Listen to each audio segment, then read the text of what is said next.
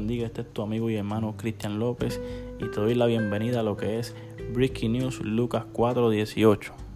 Antes de comenzar quiero leerte un proverbio para memorizar, el cual se encuentra en Proverbios capítulo 15, 1.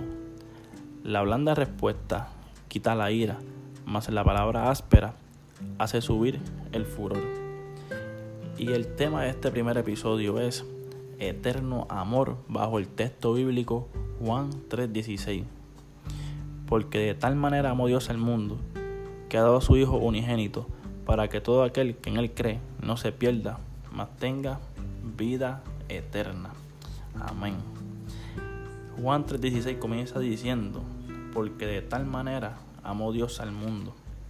Ya con esto dicho, es muestra de que el amor de Dios hacia nosotros es eterno Dios envió a su Hijo para salvación, no para condenación. Está de nosotros en decidir si creemos en ese amor o no. Dios eligió amarnos y como dice en Primera de Juan 4:19, nosotros le amamos a él porque él nos amó primero. Dios nos amó primero y Dios quiere compartir contigo la eternidad. Por eso envió a su hijo a morir por nosotros. Y en Juan 3:16 continúa diciendo que ha dado su Hijo unigénito. La mayor muestra de amor es que un padre entrega a su hijo. Para un padre, su hijo lo es todo, o sus hijos para él son todo. Y uno como padre busca darle lo que sea a su hijo.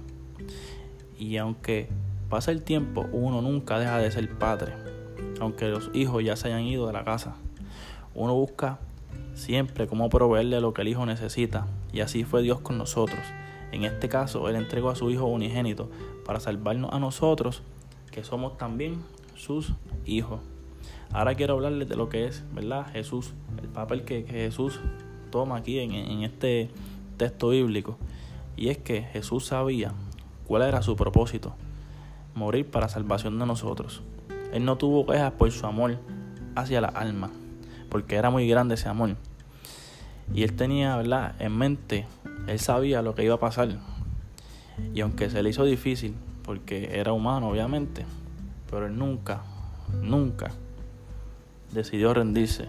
Él siguió con una constante comunicación hacia el Padre, porque así debemos de ser nosotros. Debemos aprovechar de que Dios tiene un eterno amor hacia nosotros y debemos de mantenernos en constante comunicación con Él para que nosotros podamos hacer su voluntad, que es lo más importante. Y como estaba diciendo, Jesús nunca tuvo una queja, porque su amor por las almas era muy grande.